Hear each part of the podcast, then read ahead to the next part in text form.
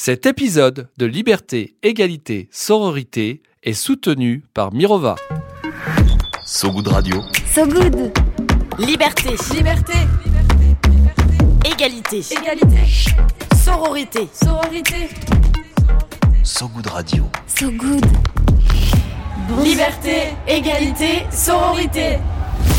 Bonsoir et bienvenue en direct sur So Good Radio. Vous clichez-vous, défaites vos lacets, desserrez vos cravates, laissez tomber vos escarpins ou appuyez en forçant sur le talon pour faire sortir le pied des bottines ou des baskets.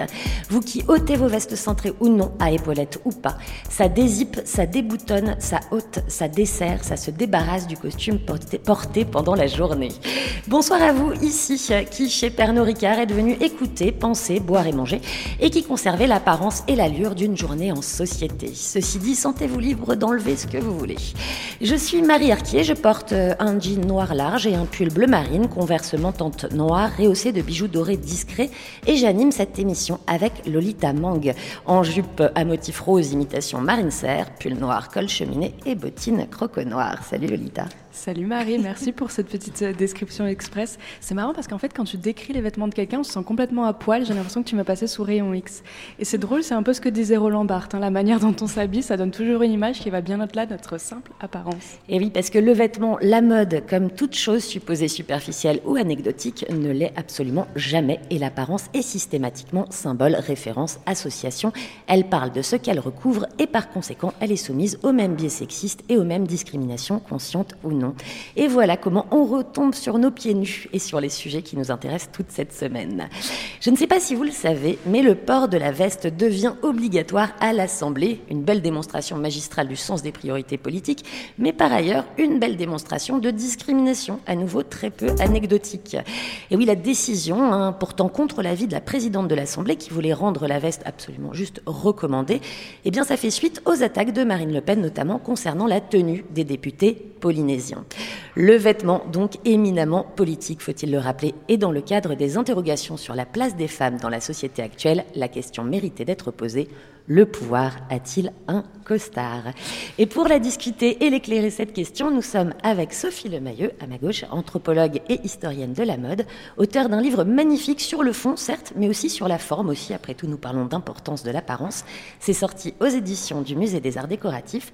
S'habiller en politique, les vêtements des femmes au pouvoir, 1936-2022. Nous avons également avec nous Karima Deli, qui est femme politique au parcours édifiant, notamment dans son approche activiste et sociale de l'écologie, eurodéputée, eurodéputée écologiste, présidente de la commission transport et tourisme. Bonsoir à toutes les deux. Bonsoir. Oh, Qu'est-ce que Ah, c'était beau C'est magnifique, beau timing. Alors pour s'échauffer, hein, comme on mettrait un petit damar discret sous ses habits un jour froid et humide, Pouvez-vous chacune réagir à cette décision de l'Assemblée que je viens d'évoquer si, si elle ne concerne apparemment que les hommes, reste symboliquement très forte J'y vais d'abord Alors Sophie Lemayeux. Oui, il y a cette question de la veste qui, de toute façon, dans le vêtement politique, est assez cruciale et qui est souvent l'élément principal de la tenue politique en soi, avec euh, ce côté digne qu'apporte la veste pour les hommes comme pour les femmes. Là, c'est intéressant de voir qu'elle n'a été obli- qu'elle a devenu- qu'elle est devenue obligatoire que pour les hommes, d'ailleurs, finalement. Pour une fois, on parle plus du vêtement des hommes politiques que de celui des femmes. Euh, pour moi qui viens de classe populaire, c'est tout un symbole. Parce que la veste, c'est la représentation aussi du respect de la fonction.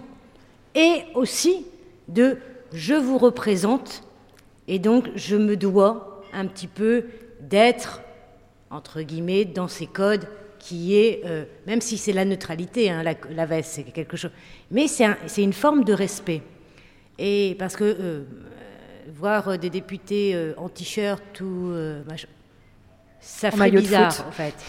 Non mais alors maillot de foot, on, on reviendra peut-être dans la discussion, mais On va le- y revenir. Voilà, mais le, le maillot de foot, c'est une signification d'action, donc d'activisme, ce qui n'est pas totalement pareil que de porter cette veste. Voilà. Alors on reviendra sur toutes ces questions, même si on n'en aura certainement pas le temps, tant elles sont nombreuses, ramifiées et interdépendantes, mais au moins ça donnera des pistes.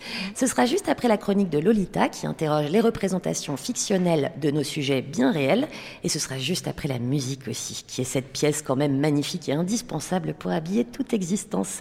La musique qu'on écoute tout de suite, elle vient d'Indonésie. C'est au moment de l'émergence de son industrie musicale des années 55 à 69, un peu de culture musicale, ça fait pas de mal. C'est mis à l'honneur dans une compilation toute neuve chez Sandway Records sur ce bout de radio. Rasa guli garapot halus angkana Seri gumbira Sebuah pamuji irungge asa gembung Igal-igalan paket loh rasa guriga hitungan bener kabe seri jeng surat kep kep kep kursi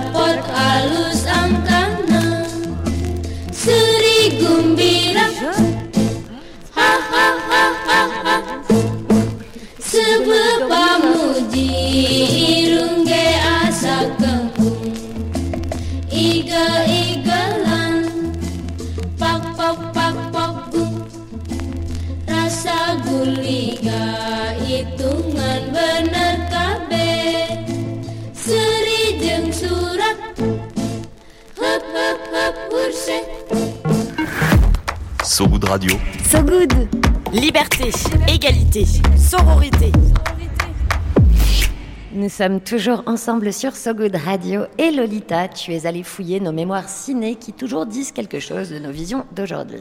Tout à fait, Marie. Et puis, ben, on le sait, nos imaginaires sont influencés, construits et manipulés par les images que notre cerveau consomme. Donc, tout au long de la semaine, je m'amuse à repérer des œuvres du petit au grand écran, particulièrement éloquentes sur la représentation des femmes au sein de nos différents sujets.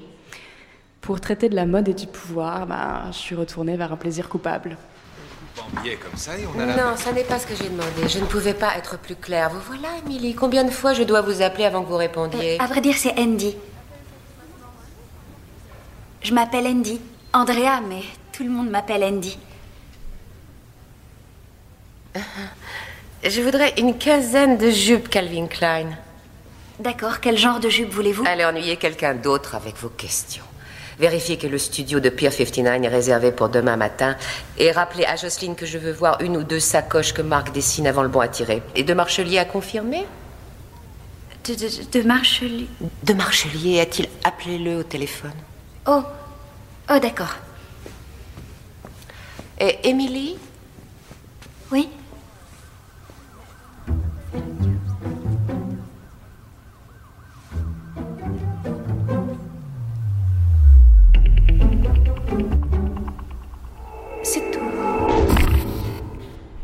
J'ai dit plaisir coupable, mais c'est pas du tout un plaisir coupable, c'est va- totalement Est-ce qu'on assumé. peut savoir si nos invités ont reconnu l'extrait d'ailleurs? Absolument. Oui. Alors tu fais le début, moi je fais la fin. Le diable. S'habille en Prada. Bon, effectivement. Bravo, bien joué, on connaît ces, ces classiques. Alors on est en 2003 lorsque Le Diable s'habille en Prada, premier roman de, de Lorraine pardon, Weissenberg, sort en librairie et crée une onde de choc dans les locaux de Condé Nast, l'éditeur américain du magazine Vogue. Et pour cause, l'autrice est une ancienne assistante d'Anna Wintour et le personnage de Miranda Priestley qu'on vient d'entendre, incarné par Meryl Streep, patronne tyrannique de la narratrice, rappelle à bien des égards la rédactrice en chef de Vogue. Alors l'autrice, elle, elle dément s'être inspirée inspiré de son ancienne patronne, mais il faut avouer que les similitudes, que les similitudes pardon, sont troublantes. Et donc, qui, qui était Anna Wintour pour les non-initiés? Alors pour les non-initiés, je peux vous faire un petit retour sur son parcours parce qu'il a quelque chose de fascinant. En fait, Anna Wintour, elle n'aurait pu être qu'une parenthèse dans le monde de la mode et en fait, ben, elle en est à la tête depuis 1988. On est quand même sur un, un règne très très long. Jour, elle est considérée comme la femme la plus puissante et la mieux payée de l'industrie de la mode, avec un salaire annuel élevé à plus de 2 millions de dollars. On dit qu'elle est glaciale, despotique et intransigeante. À raison ou à tort? Alors sûrement un peu des deux. Hein. Tout à fait. Et l'avantage, c'est même qu'aujourd'hui, il y a une biographie non autorisée, j'appuie sur, le, sur ce terme-là, qui vient de paraître aux éditions Flammarion par la journaliste Amy Odell. C'est un formidable travail. c'est un formidable travail journalistique qui se déplace, qui se déploie sur 450 pages avec plus de 250 informateurs, dont des proches amis et des collègues interrogés. Je ne sais pas si vous imaginez le nombre d'heures de rush que ça fait en tout. Mais alors, est-ce qu'elle ressemble à Miranda Presley, euh, Anna Wintour? Eh bien, écoute, dans ce texte-là, on découvre une Anna Wintour pétrie de contradictions. Elle pleure assez souvent, elle aime plaisanter, et ses mais par contre, les post-it qu'elle envoie à l'intention de ses collègues, c'est deux mots. C'est oui ou c'est non. C'est trois à la rigueur si elle écrit genre abominable. On apprend aussi que son père, rédacteur en chef de l'Evening Standard, était surnommé Charlie le Glaçon, c'est charmant, et que OK est sans doute le plus grand compliment qu'un membre de son équipe peut espérer. Mais on comprend aussi que celle qui se lève tous les jours à 5 heures du matin a gravi les échelons avec une détermination peu commune. Par exemple, et je l'adore cet exemple-là, au début des années 80, elle rencontre la toute-puissante Grace Mirabella, qui n'est autre, autre, que sa prédécesseuse chez Vogue. Donc elle est rédactrice en chef chez Vogue et elle lui demande quel, poste lui plairait dans le magazine, et Anna de lui répondre le vôtre tout simplement. Oui, bah, on est un peu loin de euh, finalement de l'archétype, hein, comme Miranda Presley, de la femme qui arrive au pouvoir et une fois ce dernier atteint se révèle pire que les hommes. C'est vraiment un archétype, celui-là, qui est finalement assez peu vérifié dans la réalité. Alors, nos invités euh, avec nous sur le plateau, est-ce que pour vous, vous avez une icône de la femme de pouvoir? Qui a une allure comme ça. Elle peut être fictionnelle, elle peut être réelle.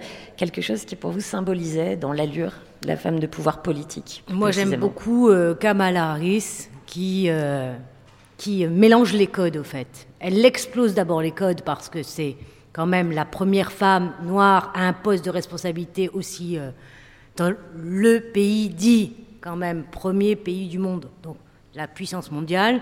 Et j'aime le côté très cool parce que c'est euh, une, femme qui est tout le temps un petit peu en jean, etc., avec une veste, bien sûr. Elle casse pas totalement les codes, mais je pense que ça ouvre des perspectives assez intéressantes. Voilà. Et pour vous, Sophie Le Mailleux?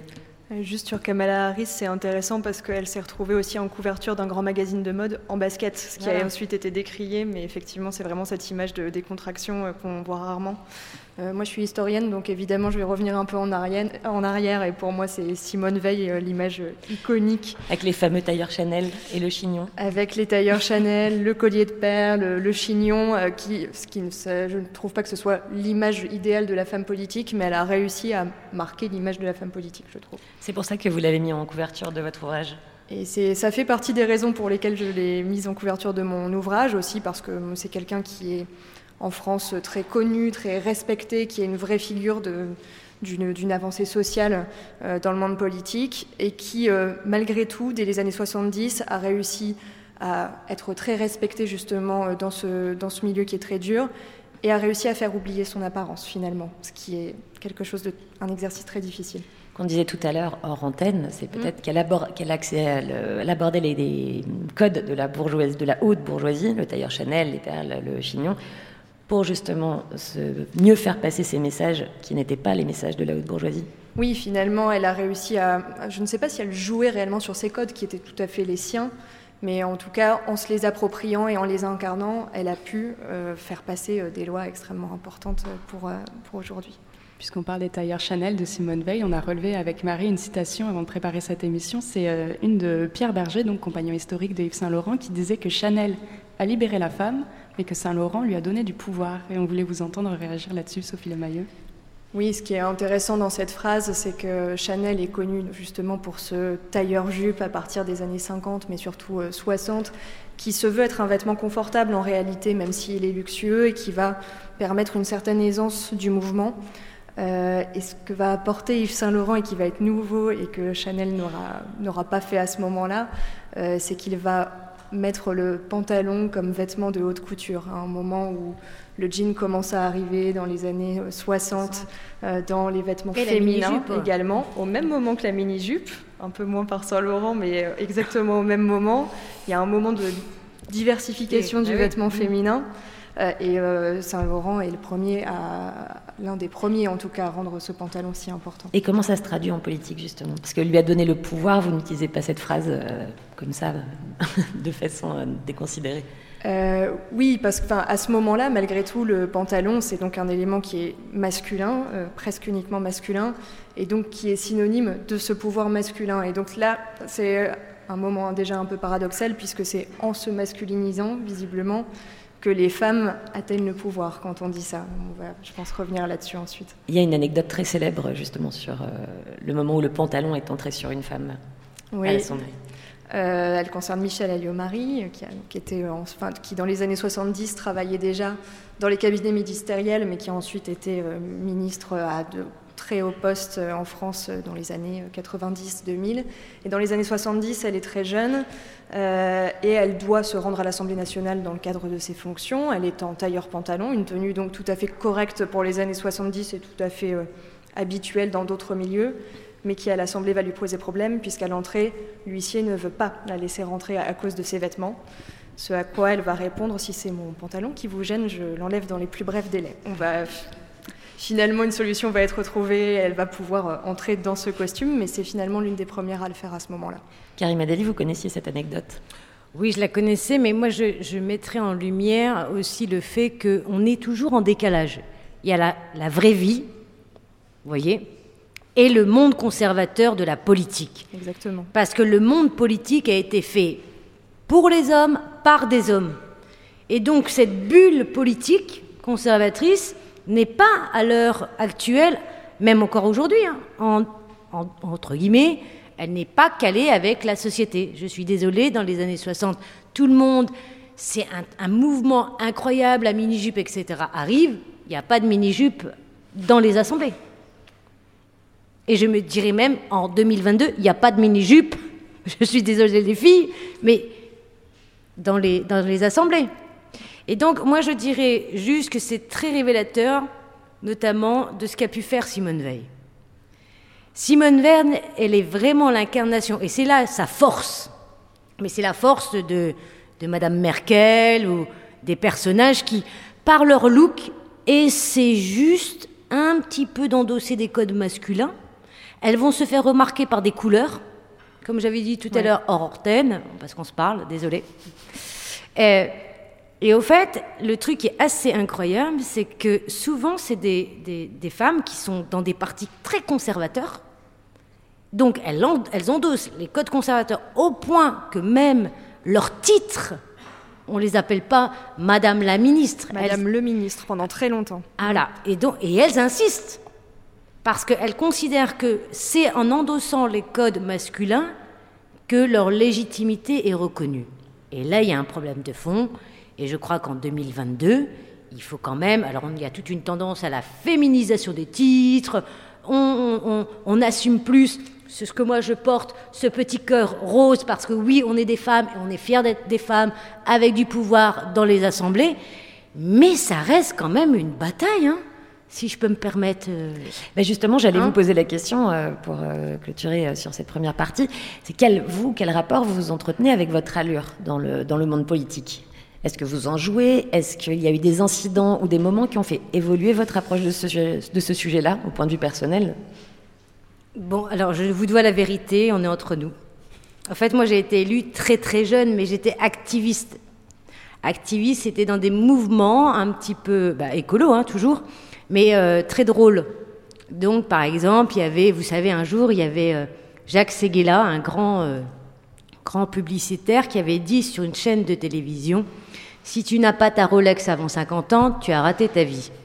Et moi, avec mes copains, on vient de Roubaix, Tourcoing, donc de classe populaire. On sait qu'on ne pourra jamais se payer les costards de Fillon, mais on considère que nous, désolés, on, euh, nos parents n'ont pas raté leur vie parce qu'ils n'ont pas de Rolex. Donc, on a décidé de monter des collectifs sympas et drôles. Voyez Et donc, on avait été voir euh, Jacques Seguela, déguisé en journaliste. Et se déguiser en journaliste sur la plus belle avenue de Paris, au drugstore des Champs-Élysées, ça c'est drôle parce que justement, je pense aussi, il faut dire la vérité, la politique, on endosse des cols, mais on joue des rôles. Et quand on est activiste, le vêtement, bah moi j'ai. Mais qui dit rôle dit. euh, voilà. dit Et donc, à partir de, de- de cette anecdote de Jacques Seguela, on a créé un collectif qui s'appelle Sauvons les riches. Voilà. Bon, on les a pas sauvés. On n'est pas contre les riches. On veut juste qu'ils gagnent juste euh, plus de 50 000 euros par mois. Ça va. Après, on peut prendre un peu pour les autres. Et, euh, et à partir de là, on a fait des, actions. Par exemple, on, était euh, très jeunes et très dynamiques. Et c'était le moment où les facs on a on décidé de supprimer les budgets, etc. Et on se dit, mais c'est pas normal que le fils Sarkozy, Jean, de son prénom, euh, vienne pas avec nous parce que le, on avait trouvé que euh, parce qu'on est des petits malins, donc on regarde les agendas, etc. Et il faisait une conférence, euh, notamment Porte Dauphine, avec le Rotary Club. Et on, on- donc on est parti le voir et on lui a dit, alors ce serait bien qu'il vienne nous aider. Et on s'était déguisé, notamment en duchesse, etc. On a fait plein de trucs comme ça. Et en fait, ce qui, était- ce qui est marrant, c'est dans l'activisme, c'est que le, le vêtement permet l'image. Vous allez retenir une action, vous allez retenir un vêtement, et donc vous allez en parler. Et derrière l'action, il y a souvent un message de fond. Et là, en l'occurrence, c'était... euh, Et vous en avez un- gardé quelque chose de ça dans la façon de vous habiller au quotidien Maintenant que vous êtes heureux de piter? Alors, je vais vous dire la vérité aussi. Quand je suis arrivée au Parlement européen, je n'avais pas du tout les codes des institutions. Donc, je suis arrivée en jean et mon parrain d'honneur était Daniel Cohn-Bendit, que je salue et que j'adore. Et il m'avait dit euh, C'est ta maison, donc tu peux faire ce que tu veux. Donc, moi, je, je me suis dit C'est un peu mon Erasmus à moi le Parlement européen.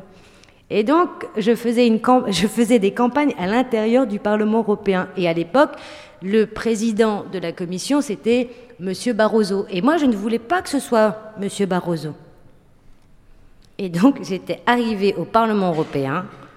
Alors moi, quand je suis arrivée, j'avais plus, plus, plus, j'étais plus femme, plus jeune, plus issue des classes populaires, plus écolo, plus activiste. Ça faisait beaucoup déjà. Et, et il y avait ce vêtement, c'est-à-dire que pour moi, être en campagne, c'est- moi, je, je- je trimballe ma bonne humeur, mais avec un jean, un t-shirt. Et j'avais un t-shirt Stop Barroso. Et c'est là où je, me rends compte que les institutions, c'est important, et notamment le Parlement, parce que, au fait, au niveau européen, tout le monde se bat pour aller au Parlement européen. C'est tous des anciens ministres, des anciens présidents de la République. Ah ouais, c'est. Nous, on envoie. euh, tu n'as pas eu euh, l'élection euh, de l'Assemblée nationale? T'as pas eu t'as ton petit joujou là de président de commission? Va à l'Europe. Alors que non, nous c'est très important pour nous les écolos. Et donc je me suis retrouvée dans un univers où les gens me regardaient en disant mais qui est cette jeune fille avec un t-shirt Stop Barroso? Vous voyez? Donc il y a eu un petit décalage. Et ensuite, là, c'est la fonction qui a évolué, puisque quand je suis devenue la première femme présidente à la tête d'une des plus importantes commissions du Parlement européen, bah oui, j'ai endossé la, un costume, mais j'ai craqué vite les coutures avec une règle, c'est que pour moi, je m'habille un peu sombre. C'était plutôt le noir, parce que le noir, c'est élégant, le noir, c'est neutre, et euh, on ne me voit pas arriver. Vous voyez? C'est ça qui me plaît, moi. On ne me voit pas trop arriver, et je prends tout le monde de court par surprise, vous voyez? Ça aussi, c'est une technique. Voilà, euh, et là, c'est une petite technique, et franchement, ça marche assez bien. Alors, on va Voilà. continuer cette conversation hein, sur les dessus du pouvoir. Oui, je sais, je- c'est brillant. Mais on y va y inclure les jeunes. Ici, les élèves du lycée Arago à Paris, euh, qui étaient interviewés Romain Salas, comme tous les jours. Ce sera juste après de la musique pour réajuster nos mises intellectuelles sur ce goût de radio.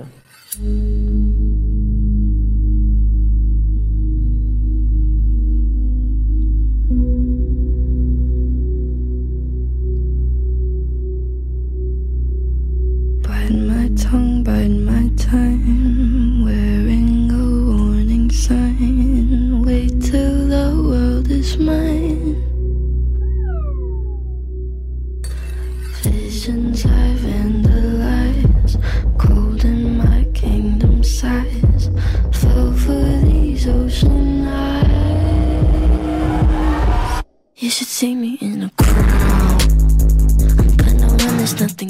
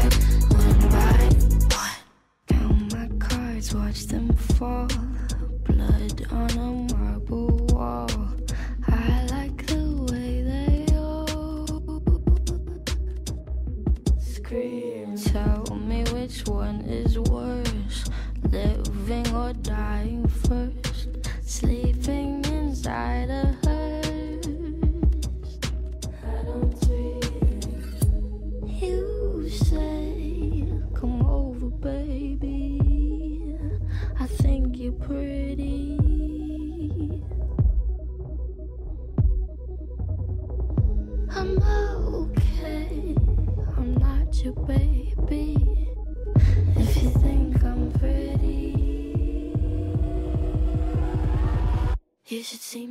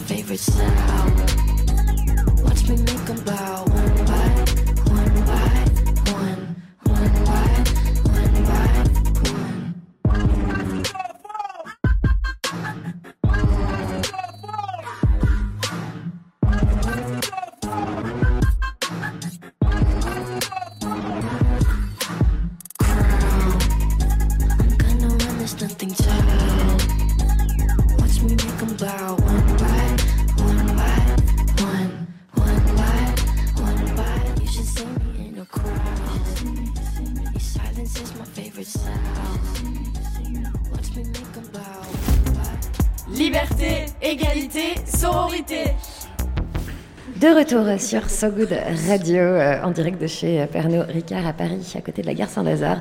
Les, conversations continuent hein, hors antenne pendant les morceaux de musique. Euh, voilà, on n'arrive plus à s'arrêter.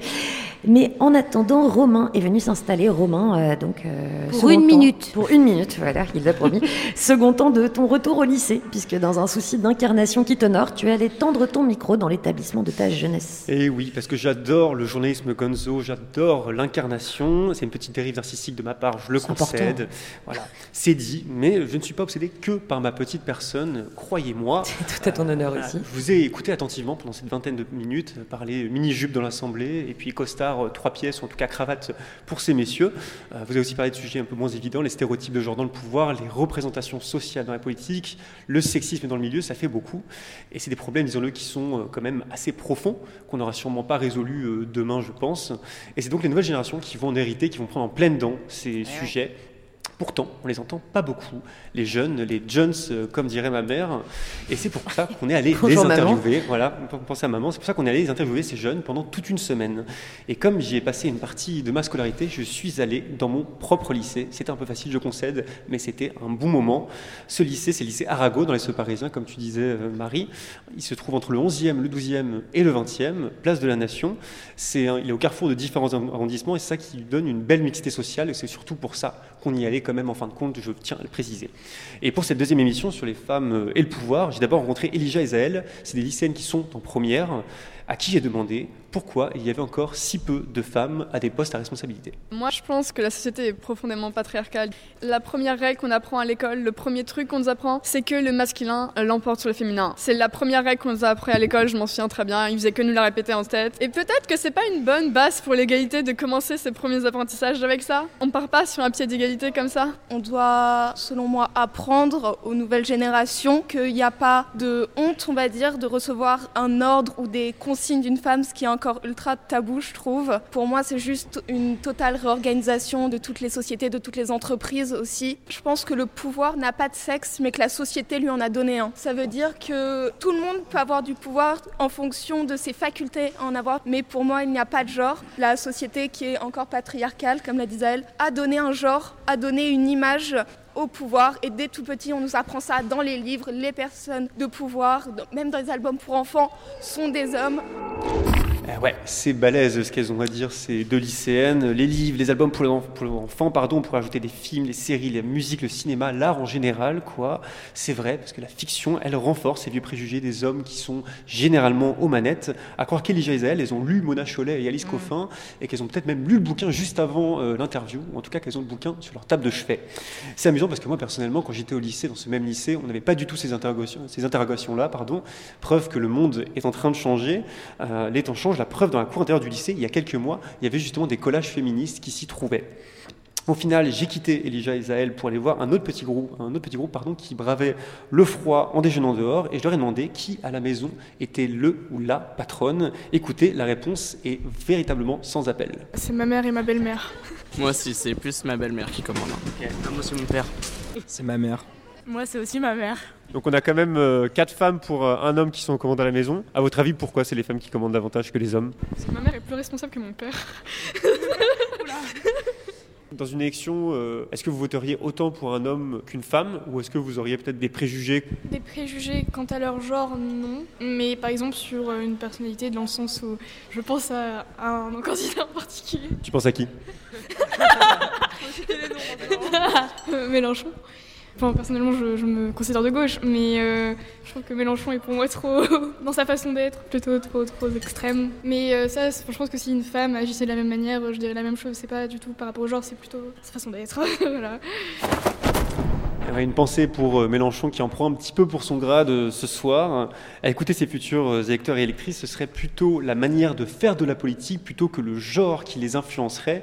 C'est plutôt une bonne nouvelle au final, sauf peut-être pour les forts en gueule qui sont en politique. Souvent plus le cas des hommes que des femmes. Peut-être que Karima Deli, vous pourrez nous le confirmer et nous l'infirmer. Euh, quoi qu'il en soit, j'ai laissé ce petit groupe manger en paix euh, son assiette toute refroidie par, euh, par le temps et je me suis dirigé vers une bande de garçons qui hurlaient déjà avant mon arrivée et ai demandé pourquoi c'était si difficile de trouver des femmes aux commandes. Préparez-vous, c'est intense. C'est parce que c'est les hommes qui ont plus percé. Pourquoi c'est les hommes qui ont le plus percé Parce que c'est eux qui ont fait les inventions qui ont plus révolutionné euh, le monde.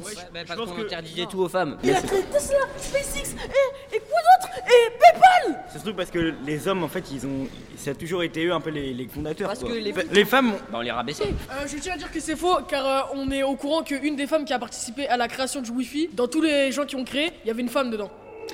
Eh ouais, il a pas tort, euh, Ismaël, en faisant référence à Eddie Lamar, cette star hollywoodienne malheureusement plus connue pour sa beauté que pour ses brevets et ses inventions. Elle a quand même participé, tenez-vous bien, à l'invention du Wi-Fi, du GPS, du Bluetooth, c'est plutôt balèze. Mais si on écoute quand même ces lycéens, ils ont l'air d'être convaincus que les grandes découvertes et les grandes victoires, c'est quand même une affaire d'hommes et pas trop de femmes, visiblement. Euh, et justement, Ismaël, lui, il a une explication historique à tout ça, écoutez bien ce qu'il dit. Dans l'histoire, en fait, les hommes, ils ont été plus sujets à, à régner. Le pouvoir, il se transmettait de père en fils. S'il y avait une fille qui était l'aînée, mais qui avait un fils derrière, le trône, il revenait au fils. En fait, le pouvoir, ça se transmettait de père en fils, mais pas pour une raison sexiste. C'est parce que le nom d'une famille, non, c'est parce que le nom d'une famille, il reste avec le garçon. Avant, la femme, quand elle se mariait, elle prenait le nom de son mari. Du coup, on voulait que le nom, il reste dans la famille. Les filles, c'est pas qu'elles voulaient pas, c'est qu'elles ne pouvaient pas. Mais arrête Les- les- Je tiens à préciser que si tu es sur cette terre, c'est grâce à une femme. Avant tout, avant tout. Et grâce Hein à un homme Oui, mais l'homme il fait quoi Pas rester dans son canapé Hein Faut les deux Non. Faut les deux Oui, il y a les Eh. deux.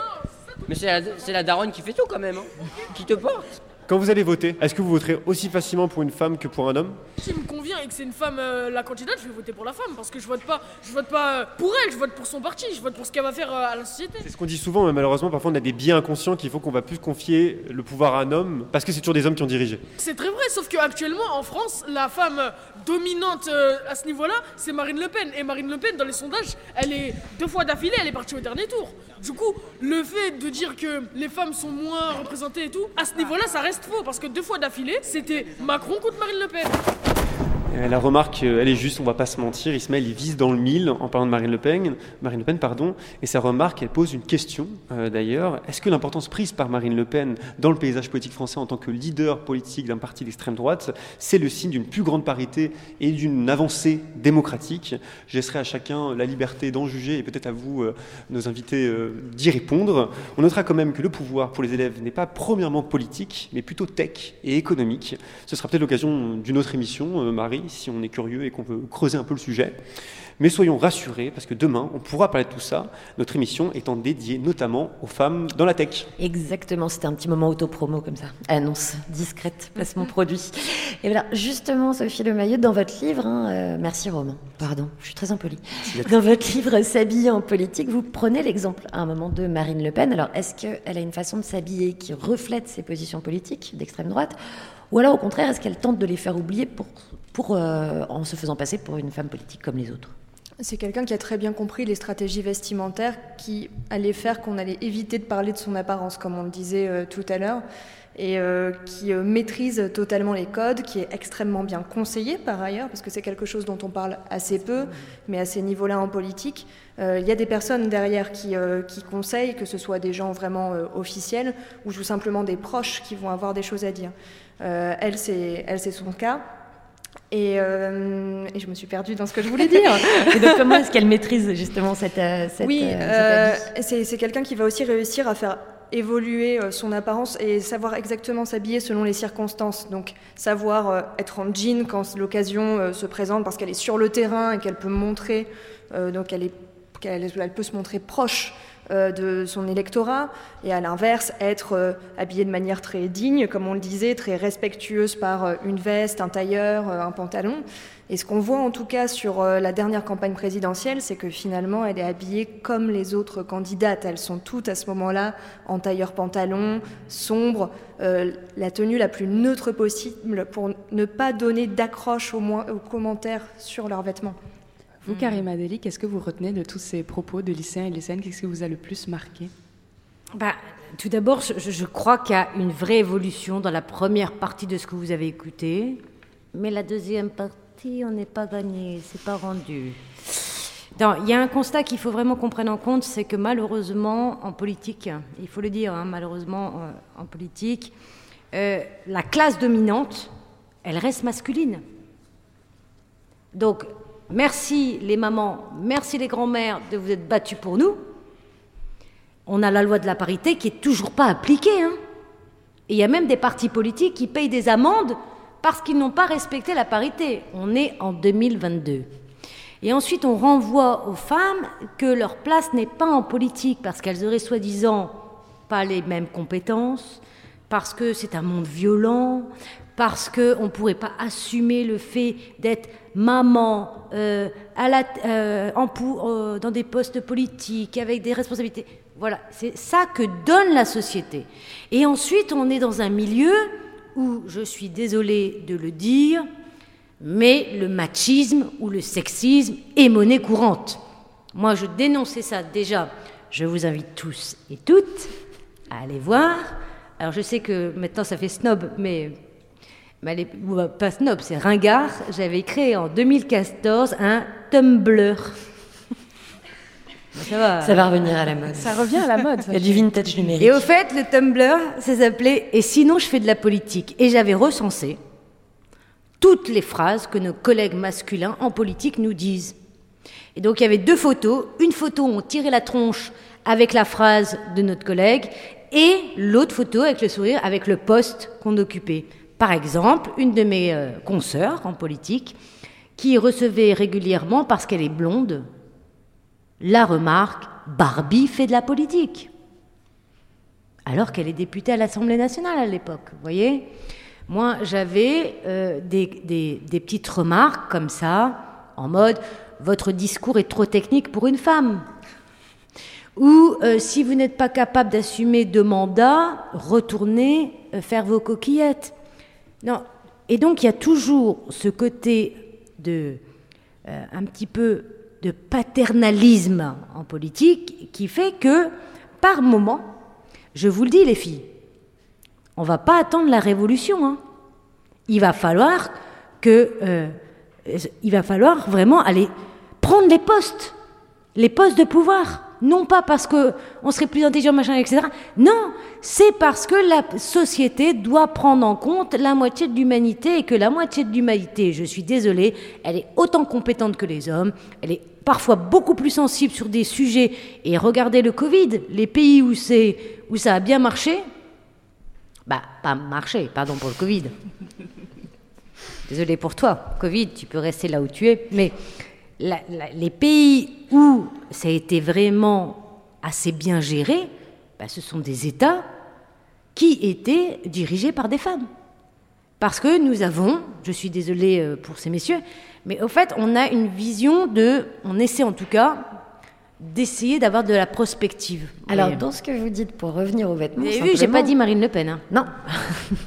Dans ce que vous dites pour revenir simplement aux vêtements, il y a aussi quelque chose, c'est que si justement ce- cette, euh, cette compétence de la femme dans le monde politique, Mmh. elle devrait, dans ces cas-là, dans son vêtement, pouvoir assumer les codes de la féminité. Elle ne devrait pas être obligée de se conformer à un modèle euh, masculin sur le vêtement, le plus neutre possible. Et vous citez euh, Sophie Lemayeux, euh, Christine Bard, pardon, les femmes politiques doivent choisir entre être dégenrées ou surgenrées. Alors, qu'est-ce que vous entendez par là Et à la lumière de ce que vient de dire Karima Deli. Ce qui se passe, c'est qu'aujourd'hui, il y a un- une vraie variété dans la garde-robe féminine qui n'existe pas dans la garde-robe masculine et qui existe encore moins dans la garde-robe de l'homme politique, qui euh, reste sur cette question du costume, cravate, qui est un uniforme par lequel euh, il n'aura absolument aucun problème sur son apparence. Pour les femmes, il y a donc tous ces choix à faire et globalement, ce qui semble fonctionner, euh, c'est soit neutraliser son apparence justement en adoptant les codes masculins dont on parlait, la veste, le pantalon, le moins de couleurs possible, ou à l'inverse, mais c'est quand même assez récent, euh, adopter les stéréotypes féminins, mais en les assumant de manière encore plus forte, mais ce qui n'est pas une position facile à prendre, mais qu'il devient de plus en plus malgré tout, j'ai l'impression en tout cas. Je crois que ça, qu'il y a quand même une évolution au cours de ces dix dernières années, notamment, qui est notable à ce propos-là. Eh ben justement, Karim Adeli, euh, vu que vous avez euh, à vos côtés euh, des gens de toute l'Europe lorsque vous travaillez, est-ce que euh, la façon dont on perçoit ce problème du vêtement en politique pour les femmes est typiquement française? Est-ce qu'on la retrouve différemment dans d'autres pays? Comment est-ce que ça se passe? Bah, les postes de pouvoir, euh, selon les pays, les tenues sont assez extraordinaires. Vous avez des femmes plutôt, euh, par exemple, euh, très, euh, souvent des femmes de l'Est qui considèrent que les postes de députés sont très importants, donc c'est plus que le tailleur jupe. C'est les épaulettes, parfois la grosse broche, vous voyez, les talons. Alors là, les talons, c'est machin. Il y a une. On, on est en train de surjouer les codes, je pense, de la féminité. Et ensuite, il y a aussi des étiquettes politiques, parce que quand vous êtes conservateur femme, il faut que vous soyez là dans l'institution. Et ensuite, il y a plutôt une nouvelle génération, et là, il y a un vrai basculement générationnel où on a des femmes qui sont accessibles, qui jouent la proximité, euh, un peu sportwear, avec des baskets, dans, à la tête de commission, quoi. Vous voyez? Et c'est assez. Ça, on euh, trouve ça dans quel pays, par exemple? Bah, Par exemple, euh, dans le, chez moi, j'arrive euh, de temps en temps en commission avec des baskets, mais c'est pas c'est pas la tenue qui va être très importante, et c'est là où c'est le basculement, je pense, générationnel. C'est la manière dont vous faites de la politique qui est différente aujourd'hui. Je donne un exemple. Par exemple, dans ma commission, les, les hommes dans les institutions, ils ont tendance à faire des petites remarques. Par exemple, ils disent Bonjour ma douce. Donc moi, je reprends tout de suite, au fait. Et je, te- et je lui dis, je dis pas bonjour mon doux, donc tu dis pas bonjour ma douce. Ou, euh, petite remarque, ils aiment bien jouer la, la question comme ça de nous appeler par notre prénom. Moi, je suis présidente. Donc dans ma commission, on ne me dit pas Karima. On va pas manger euh, ensemble, je veux dire vegan, mais on va pas manger ensemble. Je n'ouvre pas le débat sur euh, si vous voyez ce que je veux dire. Voilà. Et donc je recadre, mais devant tout le monde. Et je dis, vous n'avez pas à m'appeler par mon prénom. Vous m'appelez Madame la, présidente. Et au fait, c'était ça qui était très important quand j'arrivais dans cette commission, parce que malheureusement, dans ces institutions, moi j'arrivais jeune femme, parce que quand on est jeune aussi, on a un double, c'est pas méchant hein, de dire ça, mais on a un double bizutage au fait. Et donc là, il faut laisser, je vous dis les filles, hein, on ne laisse rien passer. Non, mais c'est comme ça, hein. Parce qu'autrement, euh, c'est la porte ouverte et ensuite, eh ben, il y a une délégitimité, etc. Et je pense qu'à un moment, bah voilà, il faut savoir s'affirmer. Et l'affirmation, c'est de montrer qu'on n'est pas invisible. Ça, ça va être tout à l'heure. On en revient effectivement Ouais. aux vêtements qui Aux est censé vêtements, machin. invisibiliser Voilà, on- pour... on, invisibilise les femmes. Moi, je pense que notre temps, on n'a pas à être invisibilisé. On doit s'assumer, on doit être forte, on s'habille comme on veut, et surtout, c'est qu'on fait le job. Bientôt je suis à Milan pour la Fashion Week. Ces fils de pute pour deux minutes me donnent un demi-smic. J'aime pas faire les boutiques, mais j'aime bien ce que je porte. Je me souviens ni du prix ni de celui qui a réglé la note. Et je trouve ça vraiment bête, coller des étiquettes. Tant que tu crois me connaître, jugeant sur l'esthétique, c'est bien une drôle d'éthique. Je vais rentrer dans votre cercle, puis ressortir avec un maximum de fric. Je veux le 5 étoiles, en quoi c'est mal, en quoi c'est mal, boy. J'ai ce que je veux et ça vaut cher, ça vaut cher, ouais. Je veux le 5 étoiles, en quoi c'est mal, en quoi c'est mal, boy. Par-moi euro, par-moi affaire, par-moi affaire, ouais. Je veux le 5 étoiles, en quoi c'est mal, en quoi c'est mal. J'ai ce que je vaux et ça vaut cher. J'ai pas de souvenir d'école à part un plus un égale 2. J'ai les jambes de carambeu, suffit pour que le compte décolle. Je bois pas de l'alcool, je fume pas de la beuh, je perds pas mon temps. Je suis pas heureuse, faut que je reste focus sur le montant. J'ai pas parlé italien, je crois qu'il a dit bellissima. Je connais bien leur cinéma, ça me dérange pas. J'ai pas parlé italien, je crois qu'il a dit bellissima. Je connais bien leur cinéma. Je veux le 5 étoiles, en quoi c'est mal, en quoi c'est mal, boy. J'ai ce que je veux et ça vaut cher,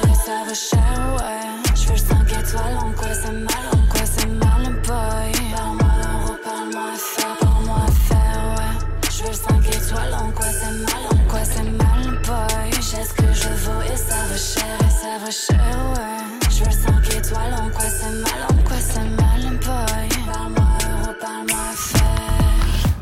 Liberté, égalité, sororité. Et oui, ça y est, c'est la fin de notre émission en direct de chez Pernod Ricard à Paris, à côté de la gare Saint-Lazare. Nos invités sont très dissipés. Pendant chaque musique, elles parlent. Elles n'arrêtent pas de parler. C'est- faux. Ça veut dire que ce sujet que nous avons évoqué ce soir, il y a encore beaucoup, beaucoup, beaucoup de choses à en dire. Karima Deli, Sophie Lemailleux, merci beaucoup pour vos pensées, vos recherches, vos engagements, vos voix, et puis pour les voix que vous avez ouvertes vers un monde qui, pour devenir plus juste, exige d'être mieux compris aussi. Alors, qu'est-ce qu'on lit, hormis euh, vos ouvrages, pour filer le sujet, se renseigner, me comprendre les enjeux de tout ce dont on vient de discuter sur l'apparence du pouvoir politique, le vêtement. Ça va au-delà de l'apparence, on n'a pas eu le temps de tout traiter. La coiffure, les bijoux, les chaussures, le maquillage, tout participe de cette perception-là. Si on veut continuer à discuter ces sujets, on fait quoi?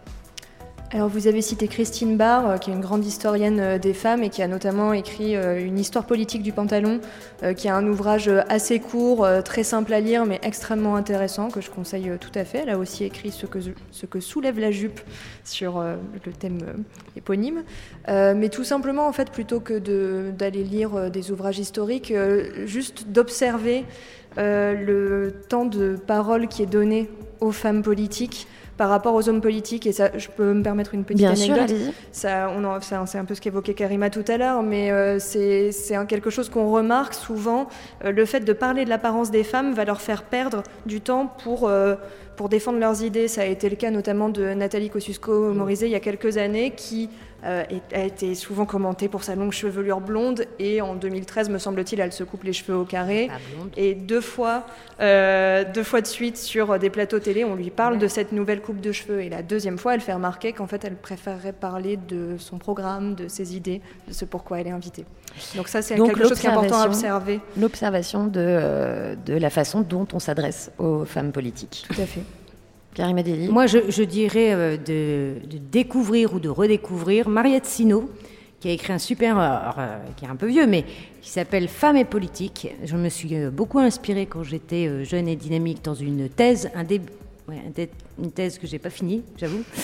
Euh, en tout cas, il faut lire ça parce que c'est assez incroyable la manière dont elle décrit le fait d'être femme dans des institutions et de voir on vous coupe la parole.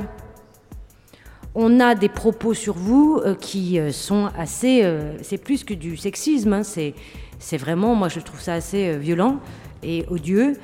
Et ensuite, elle, elle décrit quand même comment les femmes endossent les codes. Donc il y a toute une partie des codes masculins. Donc, par exemple, tout à l'heure, on parlait de la féminisation ou non euh, des titres, etc. Et comment elles arrivent à des postes clés, donc c'est fascinant. Euh, Eh bien, c'est très une bien. très grande sociologue. On donnera, on donnera Et les sinon- références sur, euh, sur le site de So Good Radio.